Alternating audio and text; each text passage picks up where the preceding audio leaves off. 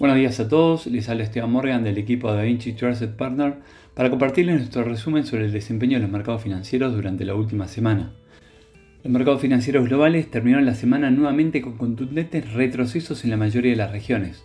Los principales índices en Estados Unidos fueron con el SP 500 perdiendo 0,3%, el Dow Jones subió 0,6% y el Nasdaq 1,9% negativo. En cuanto a Europa, el Eurostock 600 finalizó la semana cayendo 0,8% y por el lado de Asia, el Nikkei 225 retrocedió 1% y la bolsa de Shanghái perdió 3,9%.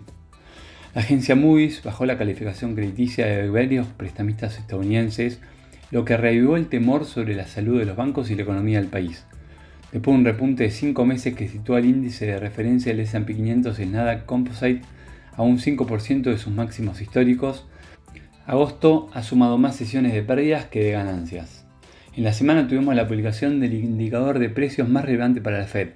Las cifras del IPC en Estados Unidos, correspondientes al mes de julio, abrieron la puerta al debate entre expertos.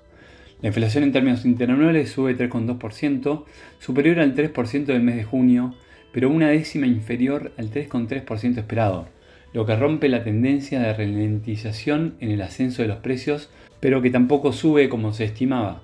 Noticias que apuntarán la Reserva Federal estadounidense de cara a su próxima reunión de tipos de interés.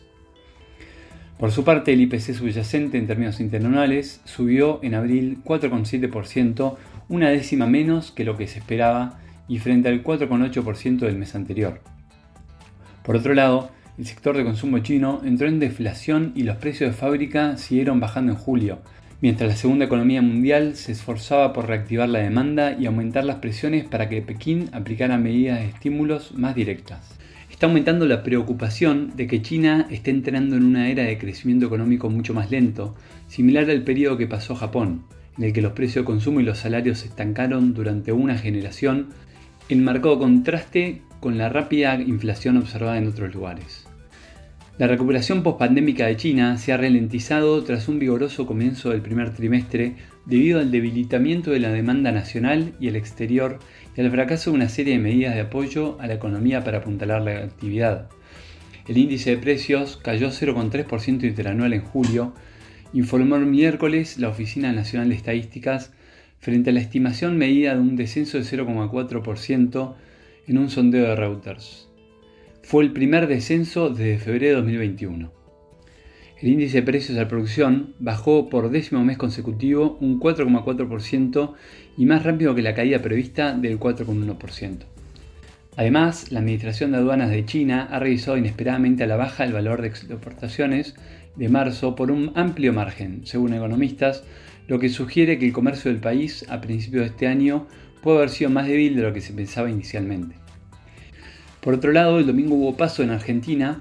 Los mercados están hoy dirigiendo la sorprendente victoria de las elecciones primarias del ultraderechista libertario Javier Milei, con alrededor del 31% de los votos, que quiere eliminar el Banco Central y dolarizar la economía, entre otros cambios radicales. Los analistas del banco de inversión JP Morgan recomendaron el lunes mantener ponderación de mercado sobre los bonos de Estado de Argentina.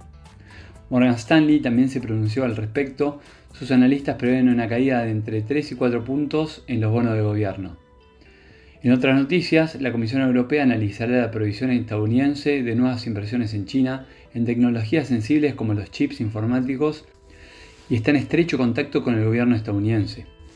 El presidente de Estados Unidos, Joe Biden, firmó el miércoles una orden ejecutiva para prohibir o restringir las inversiones estadounidenses en entidades chinas en tres sectores, semiconductores y microelectrónica, tecnologías de la información cuántica y determinados sistemas de inteligencia artificial.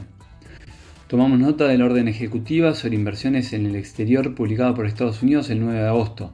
La analizaremos a fondo, dijo un portavoz de la Comisión en un correo electrónico.